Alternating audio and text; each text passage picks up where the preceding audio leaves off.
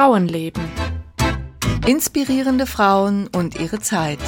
Ein Podcast von Susanne Popp und Petra Hucke.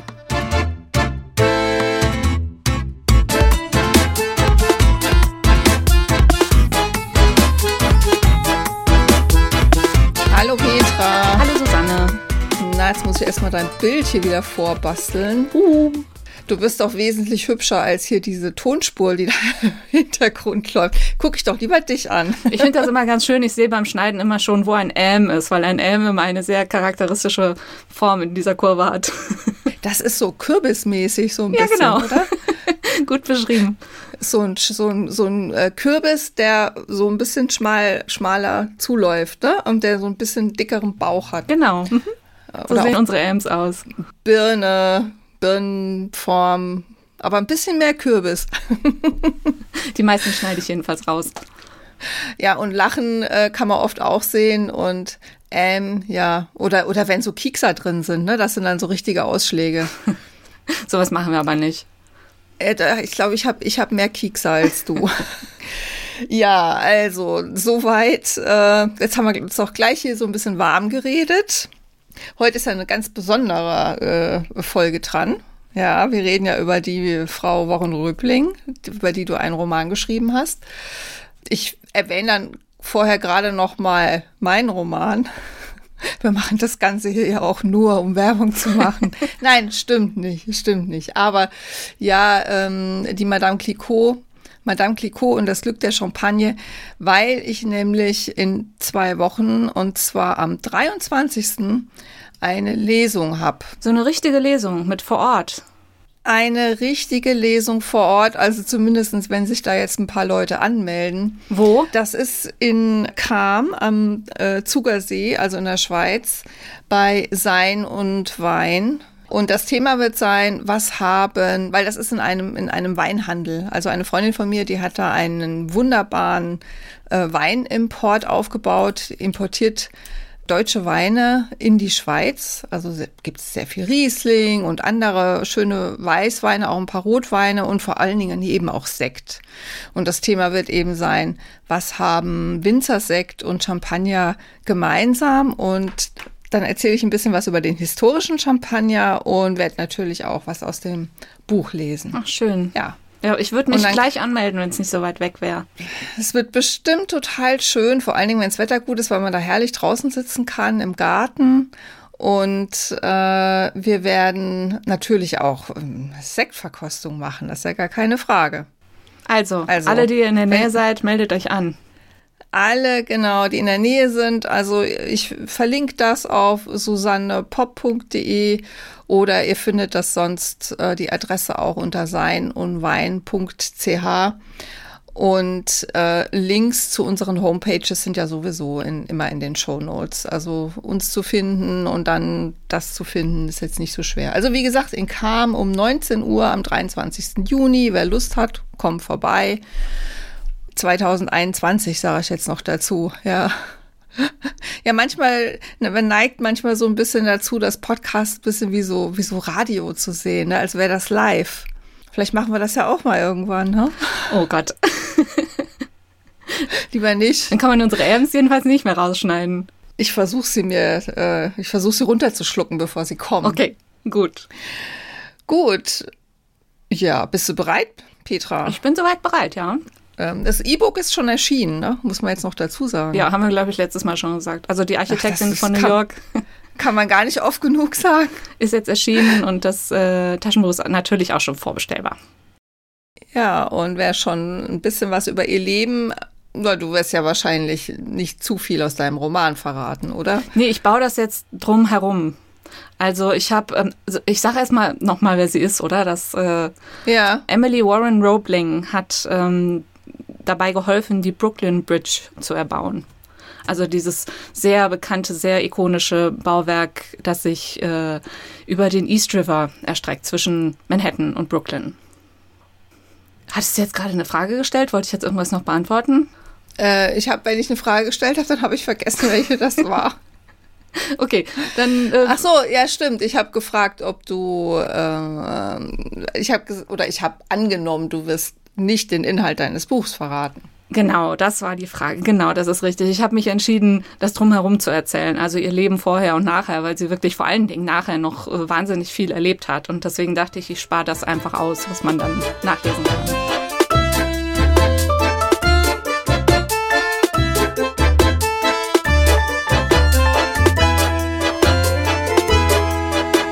Also das Schwierige ist natürlich immer, ich habe ja eine Romanbiografie geschrieben, was Fiktives. Und ähm, jetzt im Nachhinein ist es natürlich sehr schwierig, erstmal für mich wieder Fakt und Fiktion zu trennen. Das habe ich jetzt definitiv bei der Recherche bemerkt. Was aber auch bei ihr konkret schwierig ist, also es geht ja darum, dass sie ihren Mann, den Chefingenieur dieser großen Baustelle, unterstützt hat. Und man weiß nicht genau, was und wie viel sie da wirklich übernommen hat, weil sie war halt eine Frau in den 1860ern bis 1880ern und äh, wie viel durfte, konnte, wollte sie da machen. In meinem Roman ist sie natürlich so aktiv wie möglich. Aber es ist halt die Frage, wie viel sie wirklich gemacht hat. Und da komme ich dann natürlich gleich auch noch mal kurz drauf zu sprechen, zumindest. Ähm, es war jedenfalls so, dass sie 1865 mit 21 Jahren heiratete. Also sie wurde 1843 geboren. Genau, und war dann 21 und heiratete dann Washington Augustus Roebling. Dessen da Vater fängt, fängt dein Roman auch an, oder? Also da hat sie jedenfalls gerade, also ist sie schon verheiratet. Ne? Ja, genau, da haben die gerade geheiratet.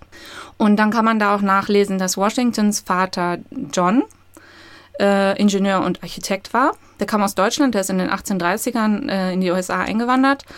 Ähm, und der wollte eben diese Brücke bauen. Er war wirklich, also er war kein einfacher Mensch, aber als äh, Ingenieur und Architekt galt er praktisch als so eine Art Genie. Aber leider ist er gestorben, noch bevor der Bau dieser Brücke anfing. Also er hat das äh, äh, alles entworfen und hat das auch das Projekt zum Laufen gebracht. Aber 1869 hatte er einen Unfall und ist durch eine Tetanusinfektion gestorben. So, jetzt ähm, war sein Sohn dran. Washington war auch Ingenieur und kannte sich natürlich damit aus, mehr oder weniger, weil sein Vater sich mit ihm besprochen hat. Und ähm, Washington übernahm dann diese Aufgabe. Also offiziell wurde er zum Chefingenieur ernannt. Aber im Dezember 1870, also nur ein Jahr später, hatte er auch einen Unfall und war danach nicht mehr in der Lage, so aktiv weiter daran zu arbeiten wie bisher. Also er war teilweise ans Bett gefesselt oder zumindest ans Haus. Ähm, da gibt es auch sehr viele also da sind im Laufe der, das waren 14 Jahre, die das dauerte, bis die Brücke gebaut war. Und da gingen wahnsinnig viele Gerüchte um, der wäre irgendwie schon halb tot oder er würde überhaupt nicht mehr leben und sie wird das alles alleine machen oder äh, ja, also mh, mm, auch da weiß man nicht genau, wie krank war er denn nun wann. Ähm, und Emily jedenfalls half ihm. Und das ist eben die Frage, in welchem Umfang. Ich merke jetzt schon, dass ich immer nur Emily und Wash sage oder denke, weil die halt in meinem Roman haben sie halt nur die Vornamen, als ob ich die persönlich oh, ich kennen würde. Das, ich finde das in Ordnung. Ich weiß noch, als wir über die Madame Clicquot geredet haben, die heißt im Roman eigentlich immer Barb. Weil das Buch Madame äh, Clicquot heißt, habe ich immer nur von Madame geredet. Und dann hast du mich noch irgendwann gefragt, wie heißt die eigentlich mit Vornamen? Die heißt doch nicht Madame. Also ich wäre mit Emily und Wash ähm, einverstanden. Warum nicht, oder? Ja, ja, es wird sowieso immer so rauskommen. Also eben, eben. so. Äh, aber wo aber wir es schon handelt dabei sich sind. jetzt bei diesem, was ich erzähle, wirklich um historische Fakten, um das nochmal sicherzustellen. Also nicht um meine, meine fiktive Interpretation. Deswegen möchte ich auch eigentlich gleich anfangen ähm, mit der Recherche, also wie ich recherchiert habe. Das habe ich ja, jetzt für die das, Vor da bin ich, das möchte ich ja auch sehr gerne erfahren. Im Corona-Jahr konntest du ja wahrscheinlich nicht gerade nach New York fahren. Nee, leider nicht. Fliegen. Also ich war schon mal da, äh, aber das ist schon ein paar Jährchen her. Ähm, und jetzt habe ich mich halt äh, auf Bücher gestützt. Ja, mein, ich, ich erinnere mich nämlich auch, glaube du hattest es vor, ne? Und das ging dann aber ja. alles gar nicht. Ja, ich glaube, ich hatte es für, für letzten Mai mal angedacht oder so, aber das, naja, mhm. hatte sich dann ja, alles ja, zerschlagen.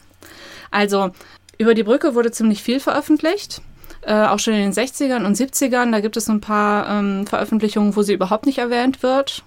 Dann gibt es 1972, das war dann praktisch so meine Bibel für die Recherche, das Buch The Great Bridge von David McCullough. Also diese Brücke wurde tatsächlich nicht von Anfang an Brooklyn Bridge genannt, sondern die große Brücke, The Great Bridge. Und dieser David McCullough, der schreibt ganz viele dicke Wälzer über verschiedene äh, Themen und Personen aus der amerikanischen Geschichte. Und er hat wahnsinnig detailliert recherchiert. Eine Nebenfigur in meinem Roman hat zum Dank seinen Namen bekommen. Könnt ihr mal schauen, ob ihr den findet. Und das war genau 1972 und er kannte noch nicht die Aufzeichnungen, die Washington selber gemacht hat. Also Washington hat so eine Mischung aus Biografie seines Vaters und Autobiografie geschrieben. Die wurde aber erst in den, 80, in den 1980ern wiederentdeckt. Das wurde dann ediert von einem Donald Sayenga und der der widerspricht manchmal McCullough oder also nicht Donald Sayenga, sondern Washington in seiner in seinen Aufzeichnungen widerspricht manchmal dem, was McCullough so geschrieben hat oder er hat andere Jahreszahlen oder andere Behauptungen. Und ich erinnere mich noch, dass ich, dass die Lektorin irgendwie an einer Stelle eine Rückfrage hatte, das kann aber nicht sein. Und dann ist mir erstmal aufgefallen, okay, ich habe das einfach bei Washington geklaut aber es stimmt gar nicht. Also da muss man so ein bisschen vorsichtig sein. Und das sind eben, muss man sagen, die Erinnerungen eines alten Mannes. Also er hat das im fortgeschrittenen Alter geschrieben. Ja, das ist äh, eigentlich verrückt, aber das sind ja sozusagen die äh, Primärquellen, könnte man sagen. Ne? Ich meine, er erinnert sich, aber Erinnerungen sind halt auch. Hm. Ähm, er ist auch so ein bisschen, man merkt das auch in den Aufzeichnungen. Also er hatte eine wahnsinnig schwierige Kindheit. Sein Vater, John, war ein sehr, sehr schwieriger Mensch, der seine Kinder heute, würde man wirklich sagen, misshandelt hat. Es ist aber auch so, dass er, man merkt das manchmal, dass er versucht, so Schuld oder Dinge auf andere zu schieben, wenn irgendwas nicht funktioniert hat. Oder er jammert dann so ein bisschen, wo man sich denkt, das müsste jetzt vielleicht da nicht so stehen oder so. Ja, also ich habe ihn natürlich versucht, sehr, sehr lieb für Emily darzustellen. Ich bin mir sehr, sehr sicher, dass er äh, Emily sehr geliebt hat. Das schon, das merkt man vor allen Dingen an den Briefen, die sie sich geschrieben haben ja, aber manchmal war er, glaube ich, auch nicht ganz so. Es war nicht so einfach, mit ihm zusammenzuleben, glaube ich. Ja, ich meine, das ist ja äh, Menschen, die was Besonderes geleistet haben, sind ja auch oft nicht so einfach. Ja, aber hm, ich finde, das ist keine Entschuldigung.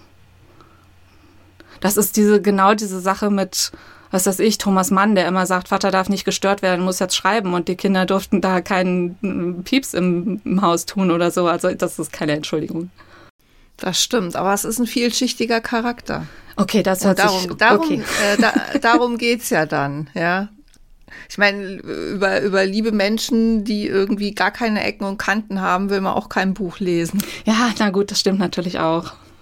Okay, also so viel erstmal dazu, zu, zu, diesem, ähm, zu diesem Buch. Es gibt das auch in deutscher Übersetzung, weil, wie gesagt, ähm, Washingtons Vater John ja aus Deutschland kam, aus Mühlhausen in Thüringen. Und es gibt den Mitteldeutschen Verlag, der beschäftigt sich so mit äh, äh, Literatur und Geschichte aus dieser Gegend. Und da gibt es das eben als ähm, Mein Vater John A. Roebling, Doppelpunkt, der deutsche Erbauer der Brooklyn Bridge. So heißt das Buch. Und die haben auch ähm, das Reisetagebuch von John veröffentlicht, als er nach Amerika ausgewandert ist. Also das kann man sich, ähm, kann man sich mal anschauen, kann man gut lesen. So, also ich hatte jetzt den David McCullough mit dem dicken Buch, dann den Donald Sayenga mit Washingtons Aufzeichnung und dann gibt es noch von 1984 ähm, eine erste Biografie nur über Emily von Marilyn E. Weigold die dann viel über die äh, Kindheit ähm, von Emily recherchiert hat und auch die Zeit nach der Brücke. Und zwar hat sie Archive äh, durchsucht und hat da viele Briefe gefunden von Emily an ihren Sohn.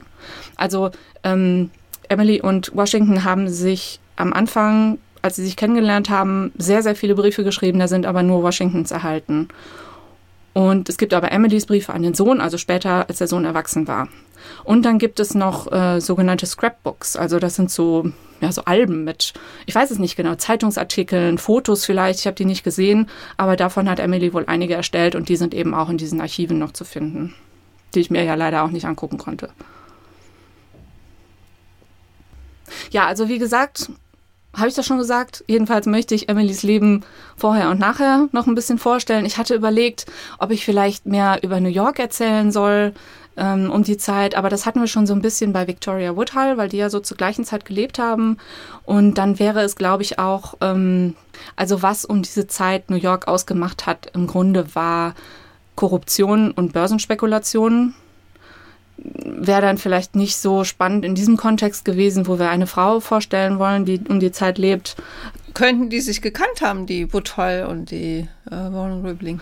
Könnten Roebling. sie. Könnten sie, ja. Also, der ist ein bisschen schwierig auszusprechen, der Name, ne, mit den vielen Ro ja, Warren. Warren, also, ähm, John hieß natürlich am Anfang auch Johann Röbling, als er in ähm, Mühlhausen gewohnt ja. hat, aber sie haben dann aber halt den Namen. Wachen Röbling klingt auch komisch. Ja, das geht auch nicht. Sagen wir doch, ich sage einfach Sag Emily. einfach Emily. Ähm, Emily und Woodhull, die sich, haben die sich, ach, bestimmt haben die sich gekannt, oder? Sie hätten sich kennen können. Ja, äh, deswegen habe ich das so ein bisschen äh, doch nicht so gemacht. Was ich, ach, was ich, ich habe mir hier aufgeschrieben, Stichwort U-Bahn, weil ich das doch unbedingt noch erzählen wollte. Und zwar ähm, diese ganze Korruption, das lief unter dem Namen äh, Tweet Ring. Also William Tweed war ein Politiker, der hatte überall seine Finger drin, was Korruption anging. Und ähm, der hat einem, ja, ich weiß gar nicht, was war er dann? Journalist, Erfinder, ähm, ich weiß nicht, der war irgendwie alles. Und dieser wollte, ich weiß nicht mehr, wer hieß, peinlich, der wollte eine U-Bahn bauen. Und dieser Tweetring hat gesagt, nee, das machen wir nicht, weil wir wollen das selber machen. Also er darf das nicht, weil sie wollen das selber machen. Ich weiß nicht, wie offiziell das so gesagt wurde. Äh, jedenfalls durfte er diese U-Bahn nicht bauen. Er wollte aber unbedingt und ähm, hat sich dann ein Geschäft angemietet auf einer großen Straße und hat aus diesem Geschäft, ist in den Keller gegangen und hat aus dem Keller heraus angefangen, den Untergrund auszuschachten ohne dass irgendjemand das mitgekriegt hat. Ich weiß nicht, wie die dann das ganze Zeug da äh, raus transportiert haben, die ganze Erde und so, aber er hat tatsächlich ähm, ein Stück U-Bahn gebaut. Das klingt aber mehr nach Loch als nach Tunnel, nee, nee, wo, also wo da, ein Zug durchfahren kann. Tatsächlich, das war, es war, ähm, sie hatten dann Schienen da und einen Wagen, der irgendwie mit einem Propeller angetrieben wurde und es war dann, ich glaube, ein Block oder so. Also es war nicht weit, aber er hat ein Stück U-Bahn gebaut. Wann wurde denn die U-Bahn dann wirklich gebaut? Ich glaube, ein paar Jahrzehnte später. Also anders, anders als die Brücke. Aber da hat es ja bestimmt auch Leute gegeben, die gemeint haben, die braucht man und andere, die gesagt haben, die braucht man nicht. Ja, das so war Brücke. natürlich im noch viel größeren Umfang, weil die Brücke natürlich ähm, mehrere Millionen Euro, äh, Dollar gekostet hat und die wurde ja da gebaut, wo auch Fähren fuhren. Also der East River ist eigentlich kein Fluss, sondern ein Meeresarm und dementsprechend ist auch sehr schwer zu befahren, weil wegen der Strömungen und äh, Ebbe und Flut und im Winter äh, ist er zugefroren und deswegen waren die Fähren sehr unzuverlässig. Und deswegen wollte man eine Brücke bauen. Aber natürlich gab es dann zum Beispiel die, die, das Fährunternehmen, das das nicht gut fand, oder die, ähm, die Unternehmen und Fabriken, die da am Wasser ange, angesiedelt waren, die dann auch befürchteten, dass sich was dadurch ändern würde. Äh, man hatte ja zu einer Zeit gebaut, wo der Verkehr noch mit Kutschen lief, oder? Ne? Oder hat man da von Anfang an eine Bahn drüber gebaut eigentlich? Also John hat sie nicht mit eingeplant. Ähm, sie wurde dann aber später hinzugefügt. Mhm. Bei der offiziellen Eröffnung 1883 gab es es noch nicht. Also es gab den Platz dafür, dafür. man hat den Fußgängerweg schmaler gemacht, damit diese Bahn Platz hat, ähm, aber die gab es noch nicht und die wurde dann in den Jahren danach noch angefügt. Ich weiß nicht, ob das jetzt, oder vielleicht erzählst du das ja auch noch, aber jetzt, wenn, wenn ich mir jetzt so diese Brooklyn Bridge vorstelle oder angucke, wie viel davon ist jetzt, was heute noch da steht, ist noch aus der damaligen Zeit? Ist die komplett noch, also die, was weiß ich, Pfeiler oder was auch immer, die sind alle noch alt? Ja. Weil wahrscheinlich hat man ja die Fahrbahndecke und so mehrfach überholt mittlerweile. Das dürfte ja nicht mehr dasselbe sein. Aber so die Grundkonstruktion ist noch dieselbe, ja. die, die damals gebaut wurde. Ja. Genau, nee, weil, weil gerade so diese Sache, ne, das ist, das sind ja Dinge, die, die ja für, für ein anderes Verkehrsvolumen geplant worden sind. Ja, wenn man sich vorstellt, was da heute halt äh, drüber fährt über so eine Brücke. Und dann umso erstaunlicher, dass das halt noch vor 150 Jahren geplant wurde und eben immer noch funktioniert. Ja, es gibt halt mittlerweile auch mehr Brücken. Also es gibt ja noch die Manhattan Bridge und die vergessen. Also jedenfalls verteilt sich der Verkehr natürlich auch inzwischen. Ja. Gut, jetzt habe ich dich aber irgendwie unterbrochen. Nee, ist ganz Sorry. gut, weil ich wollte ja jetzt endlich wirklich mit dem anfangen, wo ich, womit ich anfangen wollte, Kindheit und Jugend. ja. Also, 1843 geboren, wie gesagt, in Cold Spring im Staat New York am Hudson River. Ist wohl ein gemütlicher, kleiner, idyllischer Ort gewesen, ist es wohl immer noch. Ähm, das Einzige, was die Idylle sozusagen störte, war die West Point Foundry. Also West Point ist ja diese ähm, Militärakademie, die es heute noch gibt und die hatten da halt so eine, wie heißt das auf Deutsch? Gießerei, wo ähm, Geschütze hergestellt wurden, also Kanonen. Ähm, und die wurden, mussten natürlich auch getestet werden während des Bürgerkriegs, also 1861 bis 65. Und die mussten getestet werden und das wurde immer gegen einen Berg dort getestet. Also die wurden drauf gerichtet und die Kanonen wurden, der Berg wurde mit Kanonen beschossen. Und das war manchmal so die Hintergrundmusik des Ortes. Als Emily später im Erwachsenenalter ihre Vorfahren erforscht hat, hat sie herausgefunden, dass einer ihrer Vorfahren war der Urgroßvater von William the Conqueror. Und mit wem sie auch noch verwandt war, also welch, ähm, zu ihren Vorfahren gehörte, war jemand, also einer, der auf der äh, Mayflower in die USA gefahren ist. Also ähm, die ersten Pilgerväter, Väter, die äh, Amerika besiedelt haben. Und, da, und dieser Vorfahr hat auch diesen Mayflower-Vertrag mit unterzeichnet. Also so praktisch das erste Regierungsdokument Amerikas. Ja, ihr Vater dann ähm, hieß äh, Silvanus, Sylvanus, Sylvanus, wie auch immer. Der war Assemblyman für, für New York und so eine Art Bürgermeister, also das heißt Supervisor, ich weiß nicht genau, was das ist, von äh, Cold Spring und der ganzen Gemeinde da. Ihre Mutter hieß Phoebe. Die beiden, also die Familie war nicht besonders reich, aber sie waren sehr gut angesehen, eben weil sie diese, weil sie aus dieser guten Familie kamen. Äh, Emily hatte insgesamt zwölf Geschwister, von denen nicht alle das Erwachsenenalter erreicht haben. Sie ist auch so ein bisschen Tomboy, also sie reitet gern und auch nicht immer sehr vorsichtig. Sie fährt äh, mit der Kutsche. Sie war generell einfach gern draußen, also kein, kein zartes Pflänzchen, sondern robustes Mädchen vom Land. Sie ist dann zur Schule gegangen und zwar im Georgetown Visitation Convent in Washington, D.C. Also, also es war eine ähm, katholische Schule, die von Nonnen geleitet wurde. Sie war eigentlich nicht katholisch. Ähm, ja, sie hat eine relativ umfassende Bildung äh, genossen. Geschichte, Geografie, Französisch, Mathe, Buchhaltung, aber auch so Sachen wie Zeichnen und Klavierspielen und so weiter, was halt für, für Frauen wichtig war.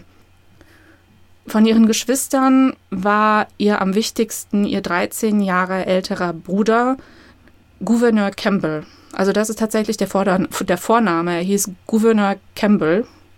Äh, sie haben ihn immer nur GK genannt. Das war denen anscheinend auch zu schwierig. Würde ich, glaube ich, auch so abkürzen, ja. Er war an der Militärakademie, während sie aufwuchs, dann in der Armee, auch während des Sezessions während des amerikanischen Bürgerkriegs. ähm, und er war eben befreundet mit Washington, weil Washington war sein Adjutant und sein Freund. Und dann gab es einen Ball dieser militärischen Einheit, wo sie eingeladen war und da hat sie 1864 Washington kennengelernt. Ähm, er war wohl eher so zurückhaltend und froh, dass sie so lebendig und spontan war, schreibt er, und auch so gut erzogen. Und er schrieb seiner Schwester, endlich hat jemand das Herz deines Washi erobert. Und sie haben sich dann, wie gesagt, sehr, sehr viele Briefe geschrieben, ähm, sehr, sehr liebevoll, sehr humorvoll. Er neckt sie immer sehr gerne und äh, das blieb, glaube ich, auch das ganze Leben so. Also es gibt so kleine Einsprengsel, woraus man das immer so liest. Ähm, und er, er war total überzeugt, er wollte sie sofort heiraten. Sie war wohl ein bisschen zögerlicher, aber es hat dann auch nur irgendwie ein Jahr gedauert, bis er dann entlassen wurde aus der Armee und dann haben sie eben im Januar 65 geheiratet. Daraufhin sind sie nach Cincinnati gezogen, wo Washington ein Projekt seines Vaters übernimmt. Also da wird auch eine Brücke gebaut. Sie will unbedingt mit. Ähm, John ist ganz verwundert, also der Schwiegervater, was, was will sie denn da gerade Cincinnati und dann an der Baustelle mm, will sie nicht lieber ganz gemütlich in Trenton bleiben. Also Trenton ist der, ist die Hauptstadt von New Jersey, wo die Roeblings damals wohnten. Ähm, und er dachte eben, sie wird zu Hause bleiben, so wie seine eigene Frau. Aber das war nichts für sie. Sie will immer überall dabei sein. Sie will alles äh, mitkriegen. Sie will auch nicht von ihrem Mann so lange getrennt sein. Naja, ich meine, sie haben ja gerade erst geheiratet. Eben, ja. ja. Sie war jung und verliebt, wahrscheinlich, oder? Ja, natürlich. Und die Sache ist auch die, dass ähm, Johns Frau kam auch aus Deutschland. Also ist auch dann, ähm, er hat sie praktisch nachgeholt. Und sie war eigentlich überhaupt nicht gebildet. Sie sprach dann auch nur Deutsch, das heißt, sie konnte sich dann auch in, in Amerika kaum mit anderen Leuten verständigen als denen, mit denen sie da in diesem kleinen Ort gelebt haben und so. Und deswegen war sie halt ganz anders als Emily. Emily kannte Dinge, wusste Dinge und wollte eben nicht einfach im Haus sitzen und warten auf ihren Mann. Also sie kam mit ihrer Schwiegermutter mit anderen Worten nicht gut aus. Nee, nee, das wollte ich nicht sagen, sondern ich wollte sagen, sie war einfach ein anderer Mensch. Es wäre langweilig geworden, wenn sie bei der Schwieger, weil darauf wäre es ja hinausgelaufen, ne? Die beiden Frauen irgendwie mehr oder weniger warten auf die genau. Männer. Die ja. Nee, also zu, zu der Beziehung weiß ich wirklich nichts. Ich weiß, dass Washington seine Frau, seine Mutter sehr, sehr geliebt hat. Ähm, aber ich weiß halt nicht, mit Emily und der weiß ich nicht.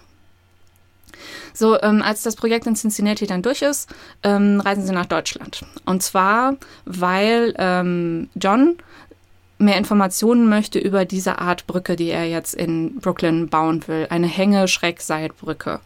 Das gab's in äh, Amerika schon vor Jahrzehnten, aber das war, hat noch nicht so recht funktioniert, weil die alle immer eingestürzt sind. Sehr schnell und sehr heftig und auch mit vielen Verletzten und Toten. Und deswegen wurde das erstmal aufgegeben.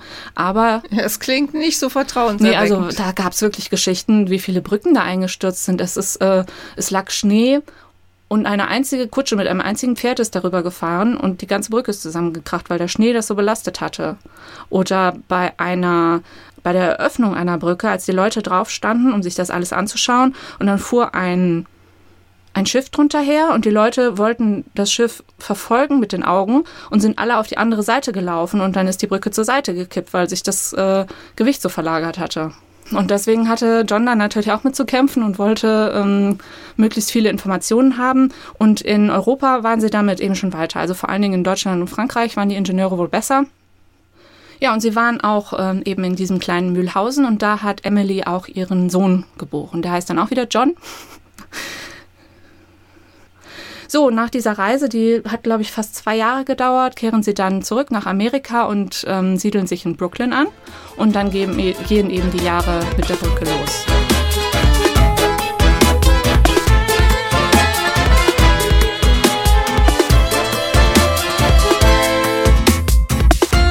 So, jetzt ist die Brücke also fertig gebaut. Das ist jetzt eine große Lücke in diesem Podcast, aber das muss jetzt sein.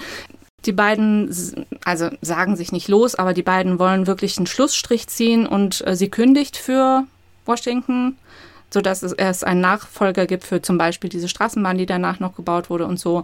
Ähm, sie blieb aber trotzdem, ich meine, wenn man 14 Jahre an so einem Ding da gearbeitet hat, sie blieb da schon irgendwie mit verbunden. Sie hat öfter Briefe geschrieben, wenn was falsch dargestellt wurde. Zum Beispiel wurden immer John und Washington verwechselt und wer ist, war jetzt Vater und wer ist jetzt schon tot und ist der andere vielleicht auch schon tot. Und dann gibt es noch zwei Brüder von Washington, die in ähm, Trenton in New Jersey so eine ähm, die Kabelfabrik ihres Vaters weitergeführt haben. Also die Kabel für die Brücke für, die, für diese Schreckseile und so, die wurden da produziert und das ging wohl immer hin und her, wer da wer ist.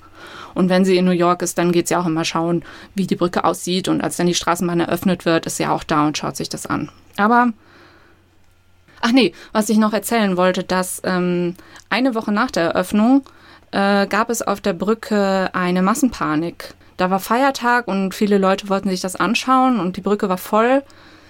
Und ich meine, man kannte halt auch die Geschichte, die Geschichten von den Brücken, die alle einstürzen und es hat wohl eine Frau aufgeschrien und das hat gereicht, dass, dass irgendwie ein Haufen in Panik geriet und versuchte zu fliehen und dabei sind zwölf Leute gestorben und hunderte verletzt. Man weiß immer noch nicht, warum das geschehen ist. Es wurde vermutet, dass, also es war äh, Militär da, so, so, so, also ein Soldatentrupp, ob die im Gleichschritt marschiert sind, weil das darf man nicht auf diese Art Brücke. Ähm, dann lautet eine andere Theorie, dass eine Frau ohnmächtig geworden ist, vielleicht weil so viel los war und umgefallen ist und eine andere Frau hat sich einfach erschreckt und hat laut gekreischt und dadurch ist diese ganze Massenpanik losgegangen. Es wurden dann gleich die Erbauer kritisiert, das muss an der, an der Konstruktion liegen, der Fußweg ist zu schmal, die Treppen sind zu schmal und so. Also die Brücke war nicht gleich bei allen beliebt, wie sie auch schon bei, während der Bauzeit nicht war. Im Mai 1984, davon hat man vielleicht schon gehört oder vielleicht schon ein Bild gesehen, ähm, sind 21 Elefanten über die Brücke marschiert. 21 Elefanten und 17 Kamele. Das äh, ging aus von P.T. Barnum. Das war dieser äh, Zirkuseigner. Und er wollte eben auch beweisen und zeigen, dass die Brücke wirklich sicher ist. Und dafür hat er halt seine Elefanten angeschleppt. Warum wollte er das beweisen? Ja, wahrscheinlich äh, war er davon begeistert. So. Ich glaube einfach so, weil er die Brücke gut fand. Mhm. So, aber so viel jetzt wirklich dazu. Emily hat jetzt Zeit für ihre Familie. Ich denke schon, dass es schwierig war für sie, diese ganze Arbeit und den Sohn, den kleinen Sohn unter einen Hut zu bringen, weil geht allen Frauen so. Also der war dann gerade auf der Welt, als das so losging, dass sie da die Verantwortung mhm, übernommen genau. hatte. Sie hatten garantiert Kindermädchen und Bedienstete, weil sie nicht, nicht arm waren. Jetzt ist er erwachsen und er entscheidet sich, er möchte auch Ingenieur werden. Und zwar möchte er das auch an der gleichen, am Rensselaer Institut äh, studieren. Das ist auch in New Jersey, in Troy. Das war damals so das Institut, um Ingenieur zu werden. Und Emily und Washington entscheiden sich erstmal mit ihm dahin zu ziehen. Ich weiß nicht, wie gut er das fand, aber sie lebten im gleichen Ort. Ähm, er macht dann die Ausbildung, heiratet dann, ähm, lebt in verschiedenen Orten und landet schließlich in Arizona. Also sie waren teilweise durch große Entfernungen getrennt. getrennt. Er hatte einen Herzfehler und hatte deswegen ein relativ, relativ ruhiges Leben. Also war verheiratet, hatte drei Kinder und einen Beruf, aber er hat keine, keine großen, ja, großen Dinge irgendwie geschaffen. Emily und Washington ziehen dann nach Trenton also dahin, wo auch John gelebt hatte. Äh, und Emily baut ein Haus. Also sie entwirft das wohl selbst, richtet das selbst ein. Es gibt oder gab ein äh, riesiges Buntglasfenster und an der Front, also gleich wenn man auf das Haus zukam, sah man das, wo die Brooklyn Bridge drauf war. Also richtig so mit, mit dem Fluss drunter und da fuhr so ein Schiffchen mit Dampf äh, aus dem Schornstein drunter her und Wolken am Himmel und so. Also das muss sehr beeindruckend gewesen sein.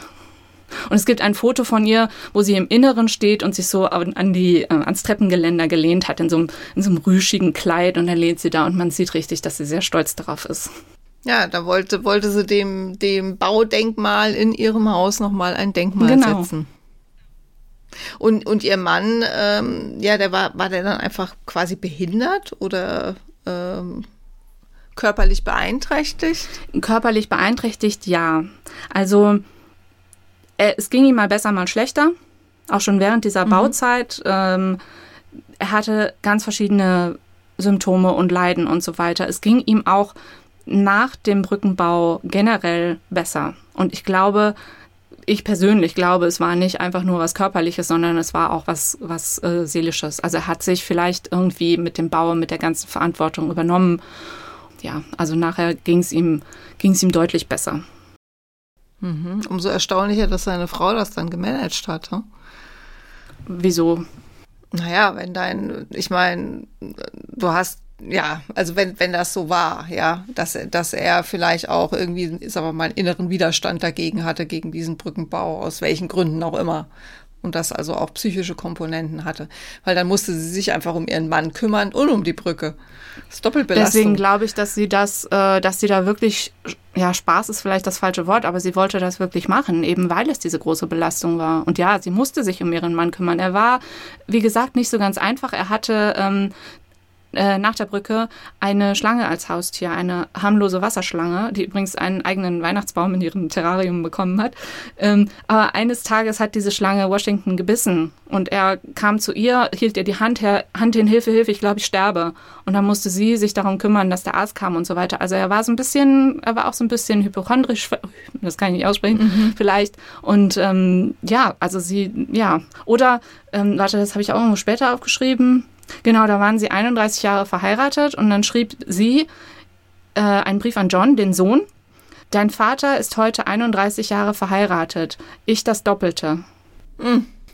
Also jedes Jahr zählt doppelt. Okay. Und er war auch, was wollte ich jetzt sagen? Ach so, ja, er hat sich da jetzt so seine seine Hobbys gesucht. Also er hatte eine große Mineraliensammlung, ähm, er ging gern botanisieren, er hatte einen Hund. Er hat aber dann auch ähm, sich so weit wieder erholt, dass er seine Brüder unterstützt hat in dieser Kabelfirma. Also die haben Aufträge für andere Brücken bekommen oder andere Bauwerke und er hat auch mitgearbeitet, als die Brücke ähm, an den Niagara-Fällen ähm, saniert wurde.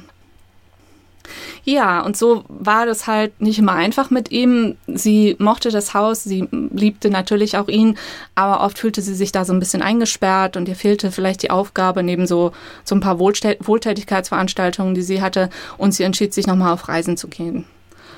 Ähm, und zwar nicht einfach nur irgendwie nach Arizona, sondern sie fuhr nochmal nach Europa. Das war dann ihre dritte Reise und das war 1896. Da fuhr sie mit einer Gruppe anderer wohlhabender äh, Amerikanerin, wahrscheinlich so aus ihrem Zirkel, fuhr sie erst nach London, ähm, wo sie Queen Victoria vorgestellt wurde. Ähm, sie hatte dann so ein bisschen Angst, dass sie, sie hatte so ein kompliziertes Kleid an, mit so viel Stoff und so und hatte Angst, dass sie da keinen richtigen Knicks hinbekommt. Und ähm, Wash hat seinem Sohn äh, erzählt, also während Emily in, in Europa war, dass sie während der, dieser Zeremonie bei Queen Victoria auf den Stuhl gesprungen wäre, weil sie sich vor einer Maus erschreckt hätte. Und da musste Emily das erstmal im Brief richtig stellen. Das ist natürlich Unfug. Sie hätte sich gut benommen. Sie hatte wirklich, also sie wusste, wie sie in solchen Kreisen sich zu verhalten hatte. Ähm, sie ist, dann ist sie weitergereist ähm, über Wien und Warschau mit dem Orientexpress bis nach Russland, wo der äh, Zar gekrönt wurde, Nikolaus II. und seine Alexandra. Sie traf dann da auch den, den Botschafter und äh, war mit anderen ähm, aus guten Kreisen unterwegs. Sie konnte immer helfen, weil sie, ähm, sie konnte Deutsch ich nehme mal an, also Washington ist ja in so einer deutschen Kolonie aufgewachsen. Die ersten acht Jahre hat er, glaube ich, kein Englisch gesprochen und ihr Schwiegervater konnte das. Und in Cincinnati, da gab es eine große deutsche Gemeinde. Ich nehme an, dass sie das so einfach gelernt hat über die Jahre. Und sie konnte dann mit ihrem Deutsch aushelfen, weil die Russen eher Deutsch konnten als Englisch zum Beispiel. Ja, und ähm, auf dieser Krönung ähm, sie fand den Zaren ganz toll. Das sei so zart und elegant und so, hat ihr irgendwie gut gefallen ja, und da hat sie sich natürlich auch gut gehalten. Also sie hat überall einen guten Eindruck gemacht. Gibt es eigentlich Fotos von ihr? Ja, ein paar. Ich habe auch neulich noch ein ganz neues gefunden, was wohl noch nicht so lange im Internet äh, war. Das ist unser hier unser äh, Bildchen für die Folge. Aber es gibt auch noch andere. Okay, als sie wieder zurück war, hat sie angefangen, in verschiedenen Komitees äh, tätig zu werden. Sie war bei den Daughters of the American Revolution, weil sie halt diese Mayflower-Vorfahren hatte. Und bei den Colonial Dames, habe ich vorher noch nie gehört, das sind so patriotische Vereine. Sie war aber auch im New Jersey Board of Lady Managers oder im, sie war Vorsitzende des Committee on Statistics for the New Jersey Board wo es darum ging, also Statistik, es ging halt darum, dass die Daten sammelten über Frauen. Also wie viele Frauen gehen arbeiten, was arbeiten sie, wie viele Patente haben Frauen eingereicht und sowas in der Art. Also es ging um Frauenbildung äh, und Frauengleichberechtigung. Dann ist sie in einen Women's Club eingetreten, wo es auch darum ging, Vorträge zu halten, Debatten zu führen über Frauenfragen. Sie haben Schulungen entwickelt, damit Frauen lernen, wie man richtig öffentlich redet, also um, um überhaupt um laut zu sein oder einfach um da zu sein, dass Frauen, dass Frauen in der Öffentlichkeit sind. Und sie war immer bei all diesen Clubs und Vereinen und so, war sie nicht einfach jemand, der da rumsaß und vielleicht äh, äh, Notizen gemacht hat oder so, sondern sie war immer irgendwie äh, Vorsitzende, äh, hat Reden gehalten und hat sich wirklich äh, überall engagiert. Dann gab es so eine Federation of Women's Club, also mehr zusammengeschlossen, die dann ein, da hieß es, ein gigantisches Treffen hatten, wo sie die Willkommensrede gehalten hat. Also sie war, war wirklich vorne mit dabei. Ist dann auch mit einer Delegation durch die ganzen USA gereist, um Vorträge zu halten und andere Frauen zu treffen und so. Und ihr Mann ist aber bei diesen Reisen ja wahrscheinlich nicht dabei gewesen, oder? Der Mann fand, fand das alles lächerlich bis absurd. Mhm, mhm. Also sie musste sich da schon immer so ein bisschen auch durchsetzen, hat man den ja, Eindruck. Aber ne? sie hat es ja gemacht. Also sie ist immer wieder weitergereist. Ja, ja. Jetzt ja. ist sie inzwischen schon ein bisschen älter und merkt langsam, dass sie, dass sie schneller schöpft, dass sie sieht nicht gut, ihre Augen sind, äh, sind schwach. Es macht ihr aber nichts aus. Sie organisiert dann mal eben noch ein äh, Lazarett. Ähm, Im Spanisch-Amerikanischen Krieg äh, ähm, organisiert sie ein Lazarett in Montauk auf Long Island, weil ähm, die Soldaten zuerst in Quarantäne müssen, wenn sie zurückkommen. Und das reicht aber auch nicht. Dann studiert sie mal eben noch Rechtswissenschaften Mhm. Sie ist 1899 ist das, da ist sie 56 Jahre alt und ähm, nimmt an der New York University an einer Women's Law Class teil. Also das ist ein äh, Studiengang speziell für Frauen. Den gibt es seit 1890, war die Idee von Dr. Emily Campin. Und das ist, nein, Dr. Emily Campin Spiri oder Spüri, ich weiß gar nicht, wie man das ausspricht, ist die Nichte von Johanna Spiri, der Autorin von Heidi aus der Schweiz die ähm, hatte, ich glaube, in, in der Schweiz Recht studiert, durfte dann aber keinen Abschluss machen, ist mit der ganzen Familie in die USA, hat dann da ihren Abschluss machen können, aber durfte trotzdem nie als Anwältin praktizieren, weil Frauen das eben damals noch nicht durften. Und sie hat aber diesen Studiengang ins Leben gerufen und hat auch nach und nach äh, Professoren da reingeholt, dass die tatsächlich ähm, speziell einen Kurs für die Frauen geben. Der lief ähm, nur ein Semester. Es war nicht der normale Umfang.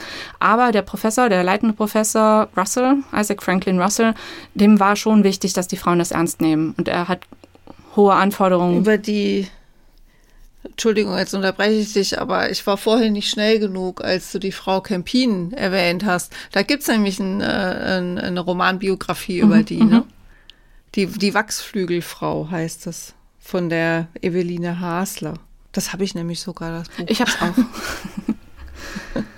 ähm, ja, also dem Professor war wichtig, dass die Frauen das ernst nehmen, die Studentinnen, dass sie nicht nur einfach was auswendig lernen, sondern äh, selbst denken. Es waren ganz verschiedene Frauen, jung, alt, Hausfrauen, Mütter, Suffragetten, alle Herkünfte und Hautfarben. Es gab wohl auch Stipendien. Ähm, die Frauen müssen kein Examen machen, aber Emily will natürlich trotzdem. Sie besteht das mit High Honors. Also, es, ach ja, hier ist noch eine Zahl. Ähm, also in den neun Jahren ab ähm, Einführung des Studiengangs bis jetzt 1899 haben 500 Frauen den Studiengang gemacht und 300 davon haben auch das Examen gemacht. Mhm. Ja, Washington pff, findet das auch albern, will nicht zur Verleihung kommen. Sie scheint ihn dann doch noch zu überreden und er geht. Sie liest, ähm, sie darf einen Essay vorlesen, ihren Abschlussessay, und er geht danach zu ihrem Professor und sagt, ich bin mit nichts davon einverstanden, was meine Frau gesagt hat. Ähm, dieser Essay, das ist auch ganz interessant, hieß A Wife's Disabilities. Ähm, Disabilities nicht im Sinne von körperlicher oder geistiger Behinderung, sondern woran Frauen gehindert werden. Also Ehefrauen und Witwen. Also ihr geht es darum, dass es halt Gesetze gibt, die Frauen und Witwen, so sagt sie, nicht anders behandelt als Sklaven und Idioten. Es ist so, dass ähm, Männer, wenn sie sterben, ihren Ehefrauen nichts hinterlassen müssen, ähm, sie argumentiert, wie man das besser machen könnte. Ähm, oder sie sagt auch, dass ein Mann, wenn ein Mann seine Ehefrau umbringt, wird er dafür nicht stärker bestraft, als wenn er eine Fremde oder einen Fremden töten würde. Obwohl er ja diese, diese Verantwortung für die Frau übernommen hat, als sie in die Ehe eingetreten ist. Und bei Frauen ist es genau andersrum. Wenn Frauen ihren Ehemann töten, werden sie stärker bestraft, als wenn sie einen Fremden töten ja, also sie macht dann danach nichts mit diesem, mit diesem Abschluss. Also sie will nicht Anwältin werden oder so, aber sie interessiert sich trotzdem weiterhin ähm, fürs Recht. Also sie lässt sich irgendwelche Artikel zuschicken und so, um sich da informiert zu halten. Aber leider, leider, vier Jahre später, 1903, wird sie noch kränker. Sie ist dann inzwischen 60 und es geht ihr immer schlechter und sie kann nichts mehr bei sich behalten. Ähm, die Ärzte wissen nicht genau, warum ähm, sie schreibt zwischendurch hier noch ein Vorwort für ein Buch und verreist nochmal, um eine Trinkkur zu machen und so. Also sie will nicht aufgeben, aber es bleibt ihr wohl nichts anderes übrig und sie stirbt dann 1903 in Trenton im Krankenhaus und der Arzt diagnostiziert Herzstillstand durch Muskelschwäche und sagt, das geht vielen Menschen so, die ihr Leben lang so viel gearbeitet und unternommen haben. So, sie hinterlässt ihrem Sohn 475.000 Dollar, Schmuck, Immobilien, Aktien, und ähm, ähm, genau, und Washington selbst heiratet nochmal äh, 1908, also fünf Jahre später. Und er lebt dann noch er. Also ihr Geld, ihr, ihr Geld geht direkt an den Sohn, also nicht an ihren Mann. Genau. Okay. Genau. Aber er hat, glaube ich, genug äh, eigenes Geld durch diese Stahlfirma, eben durch diese Seilfirma. Und er, der kranke, kranke Washington, der sein Leben lang immer leidet, lebt noch bis 1926. Mhm. Ja. Ja, und ähm, was noch? Ähm, die sind beide zusammen beerdigt in äh, Cold Spring, wo sie herkommt. Da habe ich auch so ein Bild von dem, von dem Grabmal gesehen. Das ist so eine große Rasenfläche mit so zwei weißen Kreuzen drauf. Ja, und so in den letzten Jahren, Jahrzehnten versucht man halt, sie doch wieder so ein bisschen da rauszuholen. Also, dass, äh, dass man überhaupt weiß, wer sie ist. Und es gibt an der Brücke eine Plakette, auf der steht äh, hinter hinter jedem großen Bauwerk, warte mal. Back of every great work we can find the self-sacrificing devotion of a woman. Gut, ja. Was das? War das die Geschichte oder? Das war die Geschichte. Hast du irgendwo, zauberst du noch irgendwo etwas aus dem Hut? Nö, nö, das war's jetzt von mir. Hast du noch Fragen? Ja, ich wusste ja jetzt nicht so viel über diese Ehe und, und den, also ich meine natürlich, man weiß, was in deinem Buch steht, ja, aber nicht, wie es weitergegangen ist. Da betrachtet man das Ganze ja auch schon wieder ein bisschen anders. Ja, ja also die Beziehung zu Washington war, glaube ich, tatsächlich ein bisschen vielschichtiger. Wie, wie ich schon sagte, vielschichtige Karriere, äh, Charaktere sind ja auch die interessanten genau, Charaktere.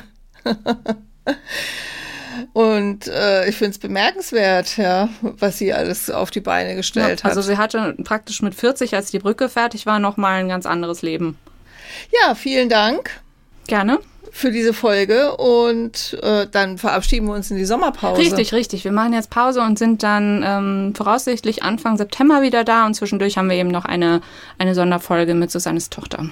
Wir werden es aber nicht auf die faule Haut legen, sondern weiter vorbereiten. Genau, so machen wir das.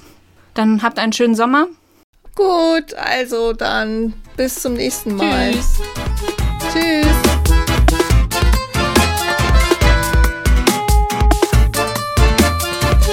Wenn euch die Folge gefallen hat, dann freuen wir uns sehr, wenn ihr unseren Podcast abonniert und vielleicht sogar positiv bewertet auf den einschlägigen Plattformen. Ihr könnt auch gerne auf unsere Homepage gehen, frauenleben-podcast.de und euch die Folgen dort anhören und auch weitere Hintergrundinfos zu den inspirierenden Frauen abrufen. Dort erfahrt ihr auch noch ein bisschen was dazu, wer wir sind und was wir so machen. Historische Romane schreiben nämlich zum Beispiel. Und unter susannepop.de und petra-hucke.de kommt ihr direkt zu uns oder ihr hinterlasst uns Feedback auf Instagram at frauenleben.podcast.